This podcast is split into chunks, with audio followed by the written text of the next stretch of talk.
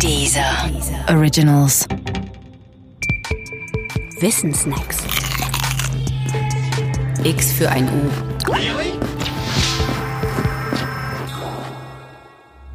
Die Dame von Kelsterbach.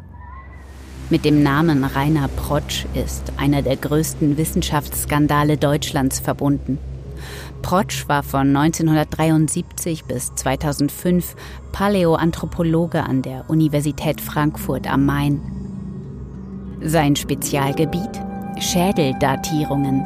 Oder besser gesagt, die Fälschung von Schädeldatierungen.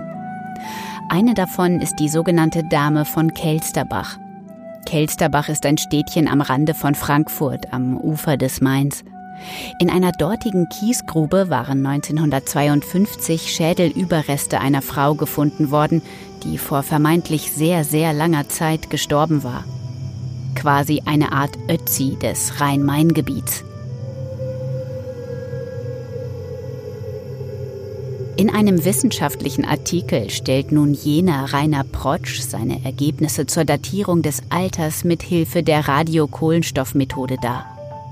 Das war 1978. Der fossile Fund, so seine Diagnose, sei einem Hominiden zuzurechnen, der vor etwa 35.000 Jahren gelebt habe.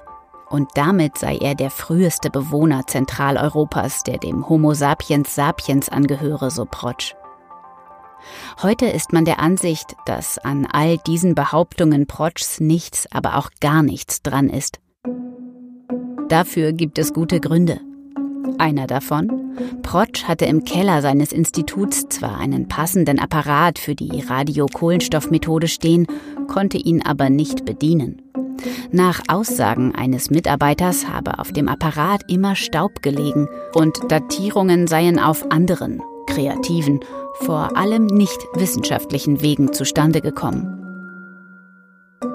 Die Indizien dafür, dass Rainer Protsch eher kein Wissenschaftler, sondern nur ein Aufschneider war, verdichteten sich in den 80er Jahren.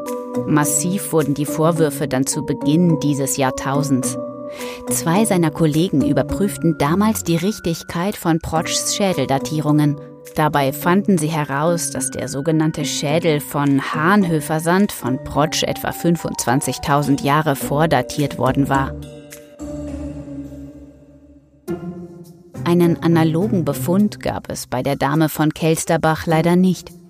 Aber nur deshalb, weil deren Schädel nach Bekanntwerden der Fälschungsvorwürfe plötzlich unauffindbar war und die Datierung seines Alters folglich gar kein zweites Mal geprüft werden konnte.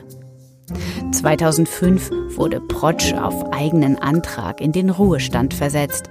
2009 stand er unter anderem wegen Urkundenfälschung, Unterschlagung und versuchten Betrugs vor Gericht. Dort gestand Protsch alle Anklagepunkte.